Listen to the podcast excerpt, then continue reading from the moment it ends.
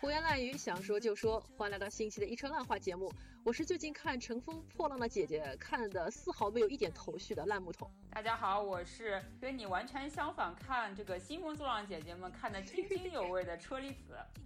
对我们，那我们这一期节目礼拜五的时候你就跟我说要要我快点看一看，对吧？我们这个应广大群众的呼声啊，因为我们发现我们这个上一期讲这个《乘风破浪的姐姐们》这个节目上线了之后，这个这个收听量是我们之前的一期节目的已经是一倍了吧？已经就感觉就是还是得说说一下这个节目的，真的是非常，因为是现在非常火爆的一个节目。对对对。对我看了一下，何止是比上一期节目已经要高两倍，这简直是自我们从《青春有你二》结束之后，收听率最高的节目了。是的，是的，我也感到非常的欣慰。没有想到大家这么喜欢吃瓜，嗯，对吧？嗯，但是我我作为一个直男观众啊，我觉得我今天的心态就特别特别的谦虚，真的，因为我们都知道车厘子老师是选秀综艺界的大佬。没有没有没有，那也不必不必。作为一个。他作为一个媒体专业人员，不光可以从这种灯光、舞美、演唱、和声各种技巧方面帮你去分析他们的硬实力，然后从软实力方面，他也可以帮你去细数各大女明星的情商，以及一些我这个直男都看不懂的一系列的操作。所以今天我也是有备而来，我带了很多问题，我想请车厘子老师一一来帮我解答。呃，过我的第一个问题就是过奖了，过奖了。我其实也只是爱看。呃，但是如果真的碰到我自己身上，我肯定也是一头雾水那种情况。我只是真就是比较爱看这种，然后也是比较喜欢去分析一下他们背后的一些道道。嗯嗯，对我由此可见，车子老师平时自己可能在职场上面一定是啊，对乘风破浪的。没有没有。好的，那我们 我们今天来重点分析，大概差不多啊，主要是三个案例啊。我第一个案例，我特别想请教你的是。关于伊能静，伊能静为什么哭了？因为有时候我觉得我看一些女女性啊，我的一些女性同胞的一些啊生理反应啊或者心情反应，我特别不太能理解。就是前一刻其实老师说他的一些话，我们听着是一种褒义的，其实觉得他在里面还是比较突出。老师，哎，我看到了伊能静，但是下一秒，嗯，他怎么就哭了？就不知道。他是呃自我意识产生了什么偏差，还是接受信息产生的一个什么偏差，还是说老师说错了什么啊？还是说他之前情绪受了什么东西的一个影响？我就特别不懂，就是这个大姐她为什么突然就哭了？然后很多人就是上去安慰他，给他擦眼泪，我还是不懂，那怎么怎么就哭了？我觉得我作为一个直男，我看不懂，所以你你帮我分析一下。好的好的，这个其实你看不懂也是情有可原的，我觉得，因为其实。我在听到 这个叫 赵赵赵老师说这个话的时候，我也没有多想。我觉得他就是说，呃，伊能静，你就是做的挺好的。然后，但是你们这个团队里面，嗯，这两个人就是跟你的水平相差的太多，就你们这个团队会看上去不太平衡。就是你的，你的光，就是你的，你的就是太用力了，你唱的太。真情实感了，然后他们两个人就会显得特别弱。嗯，你们到就是接下来的训练要平衡好这这方面的就是差异，才能更像一个团。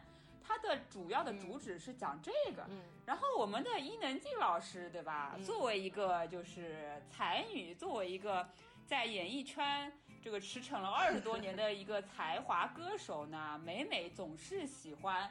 把人家的这个评价给误读，然后把脑补出很多别人的这个意思，然后要给自己解释一下，这跟他以往的一些作风都是相符合的。因为你你知道他特别喜欢在微博上发小作文，然后，呃，就是特别是她以前不是跟她的老公就是秦昊上综艺嘛。然后人家网友就说什么，哎呀，她那个呃，感觉像养了个儿子什么什么这种，然后她又要发一篇小作文解释一下什么什么什么，就她是一个特别喜欢去解释的人，然后特别是好像我看到有网友说是她每个人如果在他的微博上面给他的一些反驳，他要一条一条去回复的，就是这个人本身就是一个。我不解释清楚，我不罢休，我受不了委屈。我但凡觉得我自己有一点东西受到委屈的，我不会放过这一点的人。所以他就是很合理的解释了，对为什么他会突然情绪崩溃，然后突然就那边哭了，然后还跟那个老师就呃。反驳说：“老师，你说我不投入，我很冤，我非常投入。你说我这个就是抢戏当主角，我一点都没有。我就特别希望那两个人 能够好，呃，好，对吧？能够唱好。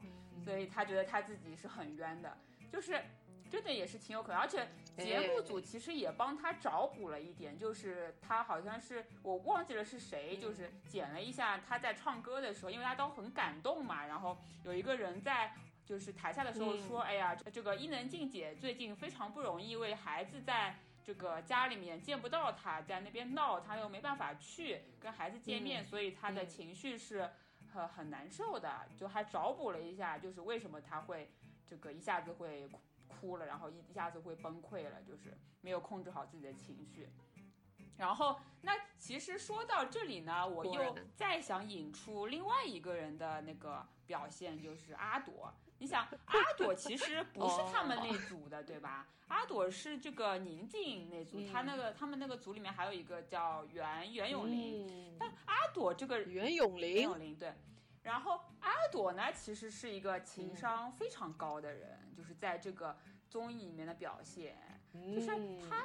不都不是在他一组，跟他有啥关系？他要去跑过去安慰人家，对吧？挺会看颜色的，非常会看颜色的。然后包括他在后来这个，呃，就是他他在那个他们自己那组里面也是非常有情商的，因为他们那组里面有谁？有宁静，宁静，我们懂的呀，就是但凡了解过一点点 什么什么小能手，但凡了解过一点点就是花花少二。知道花学就是 花学的人都知道他是一个很能还挺能搞事情还挺作的那么那么一个人，但是你跟他就是相处肯定要有策略有方法，那就是要要顺从他，要捧着他，你不能跟他对抗。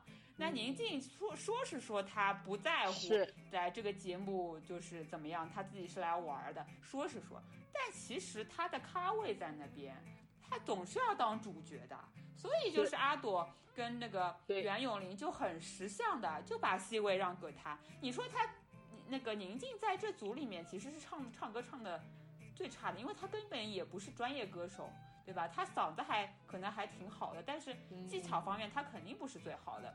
但是阿朵就说了这么一句话，她说：“我们首先要让宁静老师觉得舒服，他最舒服了，我们才舒服。”对吧？所以就是这个策略真的非常。这多好的员工啊！这种员工放在企业里面真的是好员工。对对对，然后我们可以，对，我可以类比一下，就我想类比一下，就是说，在这个呃，跟《青春有你二》里面，我觉得他就是特别像那个谢可寅。对，谢可寅，因为第一期的时候，就是那个呃第一个舞台中国中国女孩的时候，她是绝对的主角嘛。她是 C 位嘛？那她到了后来，她其实就是一个队长的角色，而不是 C 位。她这个人其实也是很懂得在这个节目里面怎么给自己立人设，怎么运用好优势，能让自己看见的。所以其实阿朵也是一样子的，她就是她跟那个最大的咖位的人在一起混了，那他其实就是一个说白了点，就是一个蹭热度的一个那么一个角色了。那他。肯定要表现的很大度、很大方，对吧？然后人很好，然后再说他的名气肯定也是不如就宁静大的嘛。就相当于你要跟虞书欣混，你不能真的跟虞书欣去对呛，你一定要时不时的，就是说捧捧虞书欣啊什么这种之类，然后找到你自己在这个组里的优势。Q 到赵小棠了，嗯，所以其实。他赵小棠，人称人间姨妈巾，对吸血鬼，所以我就觉得阿朵这个情商也是非常非常高的，高的一个。然后他其实也是会在该在的地方，他知道什么时候是应该他发表意见，什么时候是他应该是让贤，把这个高光的部分让给别人。就是他在初舞台这个下来跟那个那些评委们讨论的时候，他很有自己的观点呀。对吧？那时候他就说：“哎呀，我要做什么个女团，我已经想好哪哪哪几个人了。”这个是他能够发表意见的一个场合，所以大家又会觉得他讲的非常好。要看沟通对象吧？没错，他其实就是职场里面的，真的是很会看颜色的一个人了。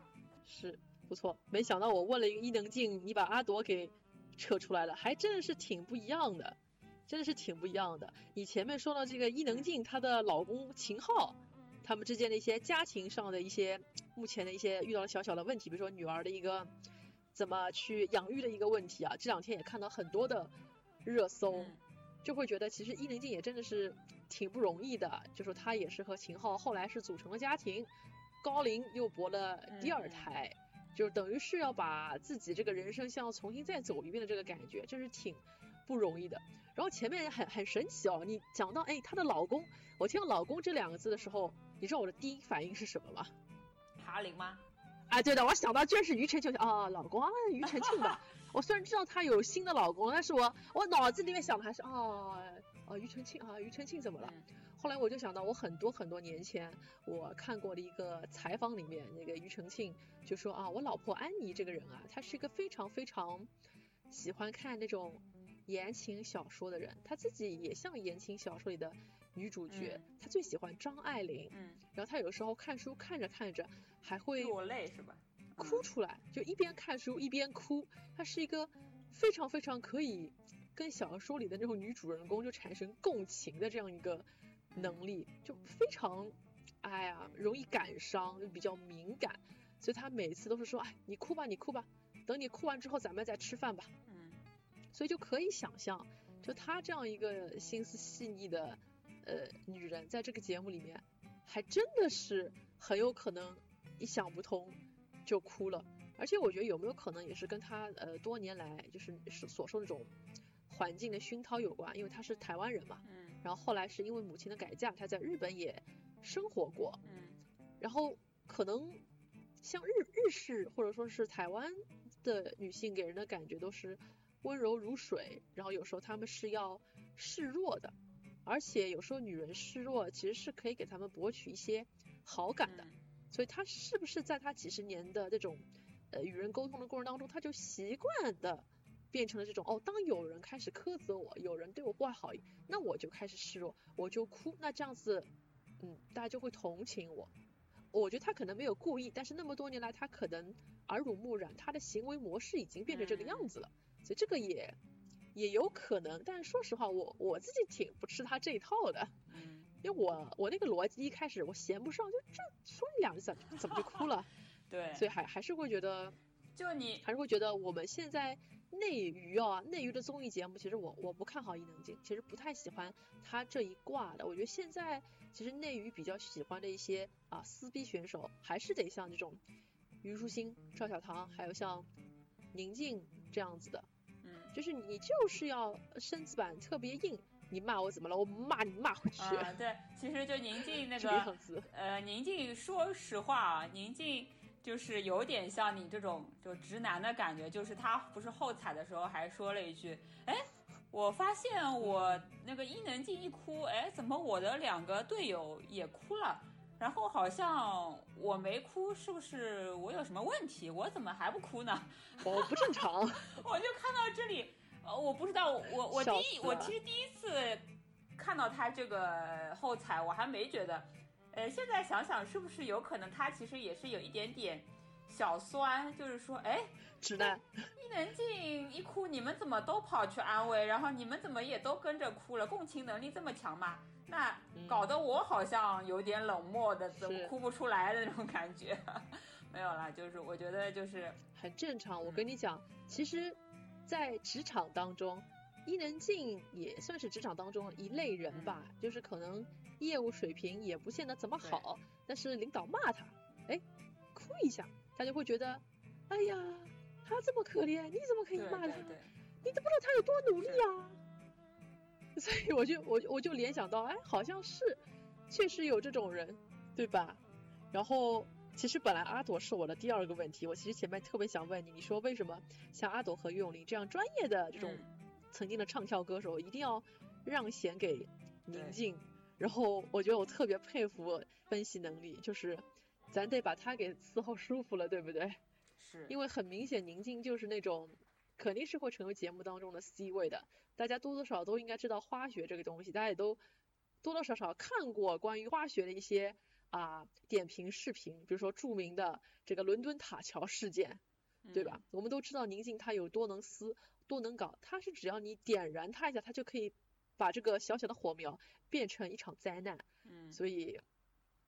真的，我觉得像宁静这样的角色呢，你得把它给利用好。你利用好了，他就是快宝，他带你一块玩，那你的镜头就多。那你总不能跟胡咖一块玩，你跟胡咖一块玩，你你就是你就是没有办法，对不对？嗯。所以，哎，接下来我想讨论的另外一个组就是 Everybody 那个组，因为这个礼拜在看的时候，我其实特别同情叮当。我当时还在想，哎呀，如果我是叮当。我早知道我就不选这首歌了，对不对？我早知道我就去选去选伊能静他们那首《推开世界的门》，其实反而更适合他歌姬的这样一个定位。但是呢，我会觉得，如果他选择了《推开世界的门》，那可能他就没有挑战自己，对吧？首先他没有挑战自己，Everybody 是唱跳的，然后呢，也会导致他可能，我我觉得如果我是他的，会觉得。好像有可能会和胡咖一起玩，有时候可能你的光芒就被遮挡了，但至少在这个组里面，觉得他还是圈了一些粉吧，有吸了一些好感，所以这个组的情况啊，我们也请车厘子老师来帮我们分析一下。这个组人可多了啊，而且每个人都还挺心怀鬼胎的，然后请哎车厘子老师来给我们来点评一下。好好好，这一组就是。节目组最喜欢的组就是是吧？非常有冲突，非常有戏剧感，然后又可以能够剪的非常有意思的一组。然后你看小明哥最后都上手了，就非常非常有意思的一组。然后就像我之前的那一期节目在结尾的时候讲的讲的一样，我当时是说很想看看这个许飞是就是这个被。杜华 Q 到说你要不要换组的这个许没有换的这个许飞到底是怎么在这个演员扎堆的女演员扎堆的这个一个组里面生存下来的？嗯，那当时我忘了还有这组里还有另外一个人就是叮当，嗯，是吧？这两个其实就是歌手的代表，然后呢这两个人感觉是一挂的，嗯，然后在外围呢是叫我可以把它叫做就是咋咋呼呼。三人组或者叫四人组，我觉得还是三人组来讲比较好三人组吧。就代表人物就是黄圣依、刘芸跟张雨绮。然后我还想分成就是呃几个层次吧，就黄圣依跟刘芸我可以放在一起讲，因为什么呢？你还想黄圣依跟刘芸是属于 黄圣依跟刘芸这两个人呢是属于就是说，我感觉啊，我感觉就是从他们的一个。生平来解释说他们为什么会有这样子的一个反应，这两个人呢真的是话多意见又多，嗯，对吧？然后黄圣依呢，因为是可能稍微学过一点音乐，然后也出过专辑，所以他是自我感觉非常良好，嗯，他其实他的音是能唱准的，嗯，但是他的唱法在这首歌里面是非常不合适的，你不能用一种。所有歌都用一种民歌式的唱法去唱这么一首 disco 欢快的曲子，是吧？这完全就不合适。那刘云呢，是属于不懂，然后干着急的那种，嗯，就是他一天到晚在那边说：“哎呀，我们这个就是我也不懂，然后就是你这个叮当，你应该带领我们呀，你应该跟我们讲，你应该当老师教我们嘛，什么什么。”然后他是属于那种嗓门大又干着急。然后非常话又非常非常多的那种，嗯，也是很让人头疼的一个人。然后而且呢，是因为就是怎么说呢，就是你想你懂的呀。我们上一期也讲过，他的感觉也是没怎么受过打击跟挫折，还是被保护的比较好，也是个白富美吧，人吧，嗯，这样。对对，就像郑钧对吧，能忍受他这种脾气，所以我觉得忍着他宠着他，很奇怪呀。你说他是郑钧的爱人对吧？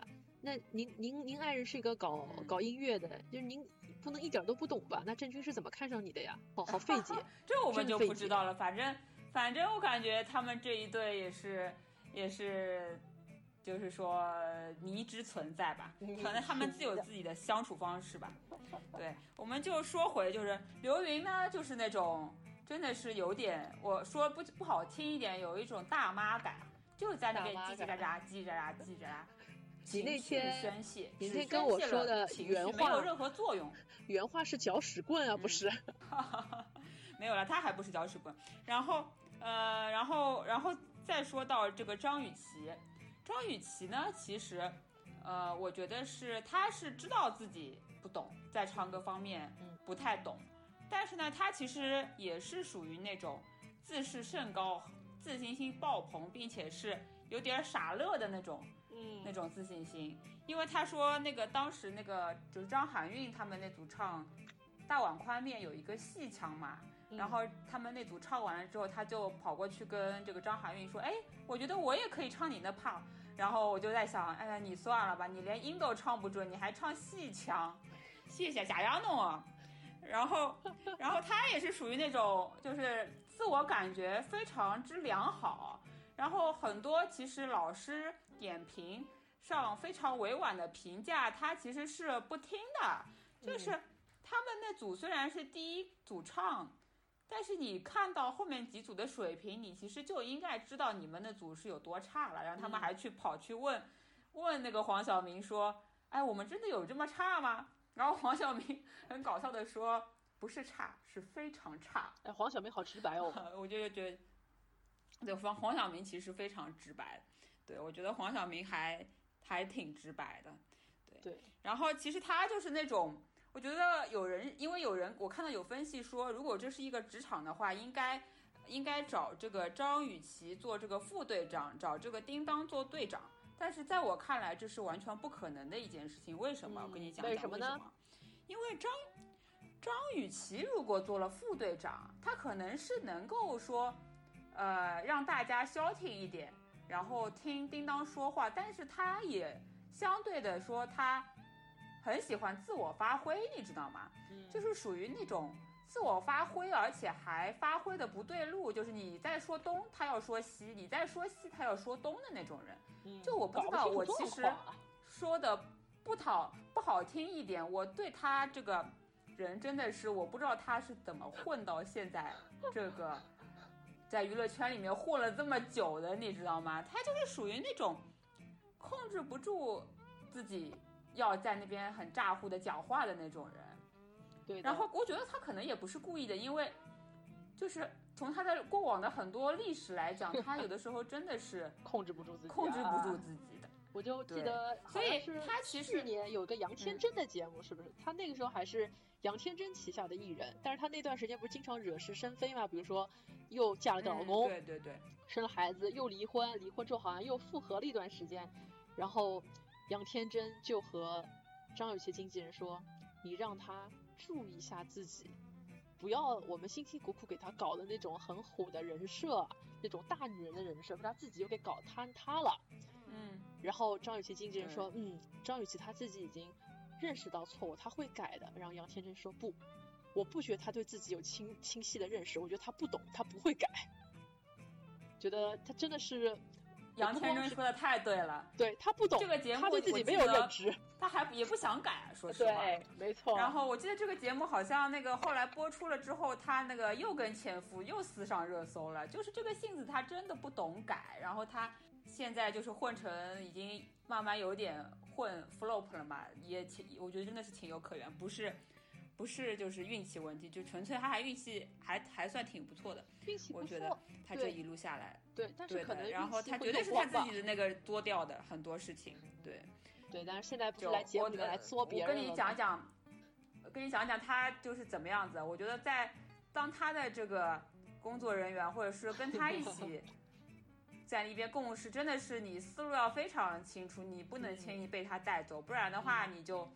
根本是工作起来效率非常低，嗯，因为就是他们不是测评好了嘛，测评好了之后，呃，大家围坐在一起，然后叮当跟大家说，终于有机会就是听一下叮当讲话，然后叮当就问大家说，大家听到这首歌的时候是一种想到了什么？其实他的言下之意是说，我们应该怎么样去演绎这首歌，嗯，以一种什么风格、什么情绪传达给别人一种什么感觉去。演绎这首歌，所以他就是让每个人谈一谈对这首歌的感觉。那其实大家之前都说的好好，包括刘云其实也说的还行，就是说他说，我感觉我自己想到这首歌，就想到了一个舞会，校园舞会的那种那种感觉，就大家很欢快。然后到张雨绮，她说的是啥？她说的是个啥？她说：“哎呀，我觉得想到这首歌，就觉得我们都已经成团了，成团了之后，我们就是已经是一个成熟女团，然后在那边演表演这首歌的一个舞台。想到是这个，人家没有问你这个呀。哎呀，真的是，我觉得他每次就是大家就没办法接他的话，你知道吗？就会。”被他的画风所带偏，然后大家就又搞不清楚状况了。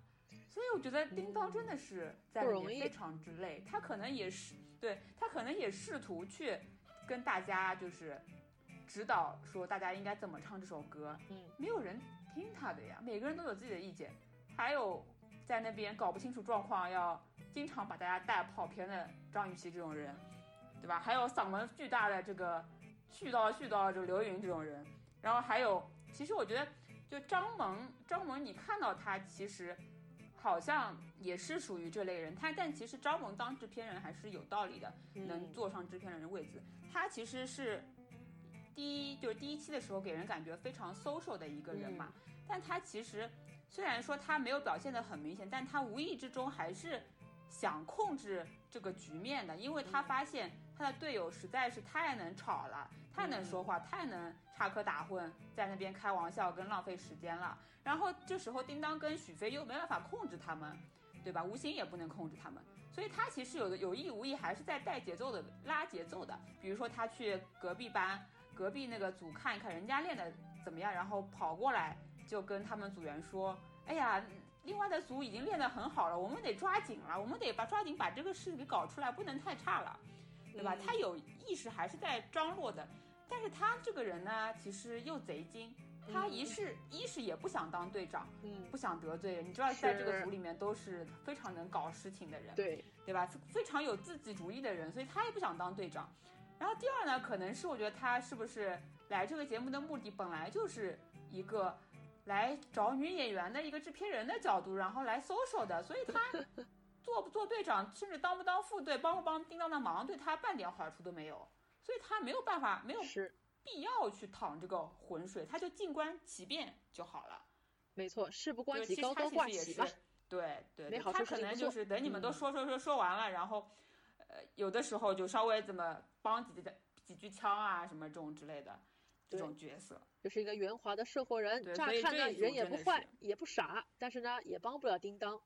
对。嗯。所以我在看这组的时候，突然之间想到一句话啊，叫做“劣币驱逐良币”，就好像黄晓明说的，其实你们一堆人在一起，有时候呢不懂的人在那边叽叽喳喳，这个时候懂的人反而就不想多说了，就好像职场职场里面，其实有能力的者，有时候大家都喜欢说能力者嘛，能者多劳。那为什么要能者多劳呢？是因为别人就是把一些烂摊子丢给你嘛，就像他们跟叮当说，那这个高音你来飙，看我们不行；那个高音也你来飙，我们不行。这一开始你就要亮嗓子，我们不行，所以就会觉得大家其实都是会把一些觉得自己完成不了任务交给叮当，就是因为你这方面强，有时候你工作能力强，反而成为了你的一个弱势，大家就。有道理把一些东西都丢给你，而他们就不需要业务提升了，他们不需要努力了。那刘云还站在 C 位，这我就更莫名了。你觉得你啥都不行，你还站 C 位干什么？你这又不行，那又不能飙高音的，所以你觉得就是一个劣币驱逐良币的一个过程。那这个良币他做了很多活儿，他吃力不讨好，最后可能他还不站在 C 位，然后默默又受了很多的委屈，流了很多心酸的眼泪。所以我在看到他们就是在。是在走廊里还是在什么时候，他们就开始在开始撕起来了。然后张雨绮就开始说，其实那个唱歌的事情他都懂，他不说。然后那个就开始吵吵起来了。嗯。然后这个时候就稍微感觉刘云还算没没没那么没眼力劲儿，就是他稍微还要劝点说你少说，他就多说了。然后黄圣依这个时候让我觉得特别 特别让我觉得挺不是东西的。他这个时候就顺着大方说，哎，对啊，你少说几句嘛。我想，你不是三个搅屎棍之一吗？你先让他少说几句。你当年好像搞得你没有压迫过叮当一样，就觉得就这个组真的是沟通成本太大太大太高太高了。我觉得如果我是叮当的话，就不想跟黄圣依了。嗯，对我也是觉得，如果是我的性格，我也就会觉得说，哎呀，真的带你们太头疼了，我不想揽这个活，行不行？我觉得心累，我自己还要顾着我的场，然后还要来都来教你们，你们还不听我叽叽喳喳，还没有一个人控场，我又不想，我又不是大嗓门，我又不是那种，就是像那种，我觉得就是。他们可能这种音乐人嘛，就像郑钧在另外一个节目里面说的，我最近在看那个郑钧老师的一个节目，嗯，就他在里面是这么说的，他说他觉得音乐人其实相对来说没有那么社会化，因为音乐人就是做做好自己的东西就好了，特别是独就是一个人那种歌手嘛，就做好自己的东西，安安静静做就完了，然后你去演出的时候，你就也也就跟工作人员。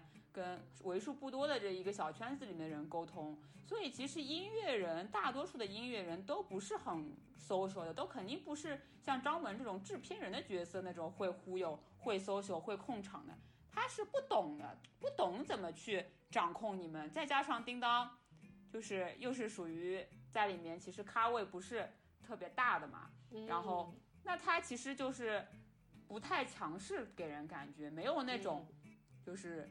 真的说非常非常强势，说你应该就照我说的这么做，这么唱，你就不要搞自己的花样什么。他也没有这个底气，没有这个魄力去像宁静那样子，嗯，那样子去对待他们。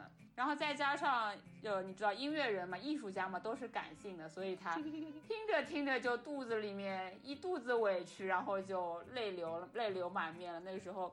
那个那个黄晓明不是在劝那个伊能静说，哎呀，那个赵赵老师他不是这个意思，他意思就是你这个有点太好了，有点带不动他们什么什么什么，让他一听到带不动三个字，他触景生情，那就哭得更厉害了。对，太累了，太累了。是这样子的。我我我我我其实挺想知道，就是说其他的一些女明星是怎么看的，就是我想知道那个混港圈的这个郑戏还有陈松伶他们是怎么看，他们会不会觉得啊戏好多啊？挺累的，挺累的，就不知道。反正我感觉这些女明星真是挺能，就是挺能作的，而且特别是在 Everybody 这一个组里面，一个已经就够够的了。现在一下子给你来三个，真的是翻天覆地一样的感觉，心累心累。然后我其实很，呃，就是很想借这个张雨绮的那句话来说一句，她说他们要做这个，我我要做这个中国最好的女团。就是女团不是嘴上说说就能做成的，然后也不是，他还问了老师说，哎，我们是真的不能有个性吗？然后老师跟他说，你先，你们先唱齐，把音唱准，再来搞个性。我说，说的不太对了，真的太对了。就你们连最基本的配合跟音都唱不准，你还谈什么个性呢？就是，其实就有点像你在前面评价那个《青春有你二》的时候说过的一句话。就是，之所以一个女团能成为一个女团，还是要有 chemistry 的，不能人人都是主角，人人都那个想抢戏，那这个女团是组不出来的。总要有人是用巧劲，大家互相配合好，这样就是让每个人能在各自的 part 都非常出彩，然后发挥出每个人的特色。你不能人人都觉得自己是个主角，人人都想发言，人人都有意见，不去配合别人。那这个团真的是效率奇差无比，展现的舞台也是会乱七八糟的。哎，但是我突然想到啊，这个成团之后，他们的任务是要去拍叫《花儿与少年》，对吧？第几季我不记得了，但是也是五个姐姐加两个小仙去旅行的这样一个节目。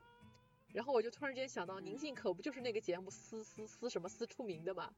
我不禁想到，嗯。他们这样的性格，可正不就是制作单位想要的吗？可以再重现一下那种伦敦塔桥事件、杨洋走失、走失事件等等等等经典事件。哎呦天哪，我觉得他们剧本都已经可以写起来了，太精彩了，太精彩了。所以就是看到现在为止，我个人会觉得，哎，我对杜华还越来越喜欢了，因为他真的是抱着做女团的这个标准来的。他在看完 Everybody 之后说，嗯嗯，有点乱哦，好像你做你的，我做我的，不齐。我觉得这个很客观呀，嗯，很客观呀，就是就是做女团的标准来的。做我我是越来越喜欢我我的华了，华华真的是个朴实人，华挺朴实的。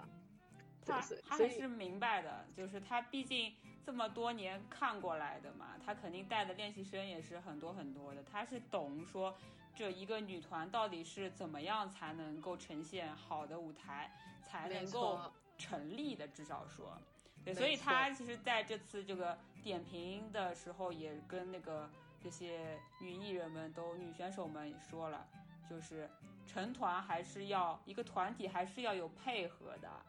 对吧？你们还是需要继续努力的。虽然你们来能来这个节目已经是很不容易，也非常辛苦，但是这个团还是不是那么容易去做好的一件事情，对吧？没错，没错。没想到看这个节目看到第二期，我居然 pick 了杜华，没想到。对对，居然对杜华真香了，是吧？对杜华真香。杜华的这个的确是这个这个方向还是对的，这个还是有点道理，还是。还是请对了的，对我觉得他们请杜华可能唯一的目的就是让大家相信我们真的是来成团。像黄晓明说，我们是认真的，我们不是闹着玩的。因为杜华在这里定海神针嘛，毕竟是一个男团女团的一个经纪公司的老板。哎，但是其实我们都知道啊，大家都是来倒浆糊的啦。但是你你说，就是大家黄晓明为什么要这么跟这些姐姐们说呢？其实也是有道理的。如果说大家都是抱着玩玩就。就算了的心态来的话，那他们这个舞台真的是会非常难看的。就你一个节目里面总要有竞争性、有竞争感，你总要有一两个，就六个舞台，你总要有能有一两个能让人觉得哦，你们是有意义的吧？这个这个节目，你不要什么六个节目没有一个拿得出手，拿得出手都是一团乱的，那那你让网友们看啥看呢？对吧？都是非常差的话，又不堪入目的、不堪入耳的话，那有什么可看的？总是要有两一两个优质节目，然后一两个可能就是搞点事情、出点状况的这个节目。然后特别是说，姐姐们其实，在后采的时候都说，我们想赢的心不是那么大，但是我们不想输，这不是废话吗？那不想输就是想赢啊。就他们的意思可能是我们不要是第一名，但我们不能是最后一名。没有人想当最后一名的。没错，没错。所以，所以下一期就是义工了吧？呃，你还会继续看这个节目吗？当然会啦，当然会继续看。这么精彩，怎么能不看下去呢？然后我跟你讲，其实隔壁现在创也挺精彩的。创今天赵月第一，王一锦第二，信那一高第三。没想到吧？但是我们并不，我们并不想做创的节目，对吧？我们，我们一点都不想吸他的血，是吗？创，我看了两眼，我没有看到什么特别精彩的舞台，所以我不想浪费时间去看他了。就就是真的，这个三公还没有去年创造营二零一九的好看，说实话。人家至少创造营二零一九还出了那个国王的组，对吧？这个宋妍霏唱跳俱佳，大家也都还挺卖力的。然后小彩虹跟跟那个那些就是说舞担们一起跳了一首劲歌热舞，还挺好看的。这个这个创创造二零二零这次的舞台真的是，就感觉这个选歌也是贼难听，然后表表现力也是不是很好，不知道。不知道这个今天的那几期会不会好看一点，就不知道了。反正我是不抱太大的期望。呃，老姐姐比们比较精彩，就是想看你们就是 各心怀鬼胎，然后怎么在这个这个综艺里面 survival 的，然后对吧？觉得还比较有意思一点点。是，好的，那我们今天节目就到这里结束了，是吗？我们今天节目啊，大致就结束了，因为其实这一期也是相对。没有正，没有就是正式的舞台的一期嘛，所以它的时间也是比较短的。那我们这一期其实就讲到这里就差不多了。嗯，然后其实有点意犹未尽。说下一期的，还有意犹未尽嘛？因为其他这两几组其实，呃，能说的并不多嘛。就你会觉得，呃，其他几组都相对来说比较和谐一点，大家都还是挺融洽的。但是这一组就会事儿特别多，就是火力非常之集中，然后里面的人也是典型的都是性格非常之强烈跟事儿的一些人组在一起。相反，我觉得金莎我倒对她印象还不错，就她还就是挺融洽的，在那个他的那个组里面。然后沈梦辰也是，呃，在他那个组里面是一个调节跟活跃气氛的一组嘛的一个担当嘛，就对他印象还挺好的。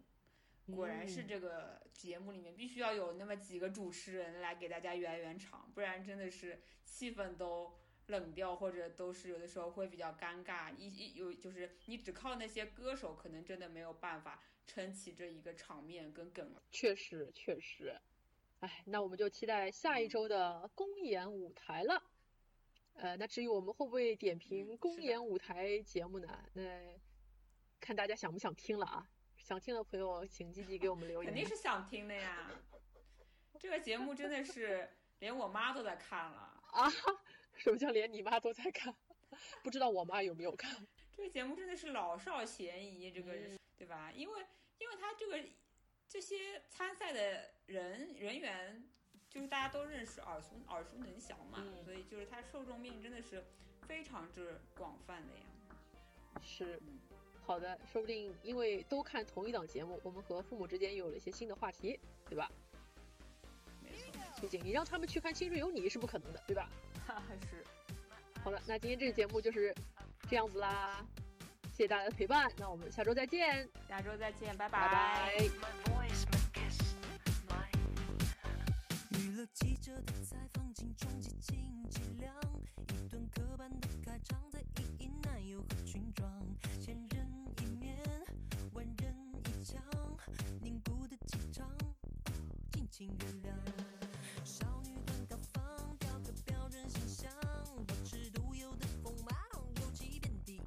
想，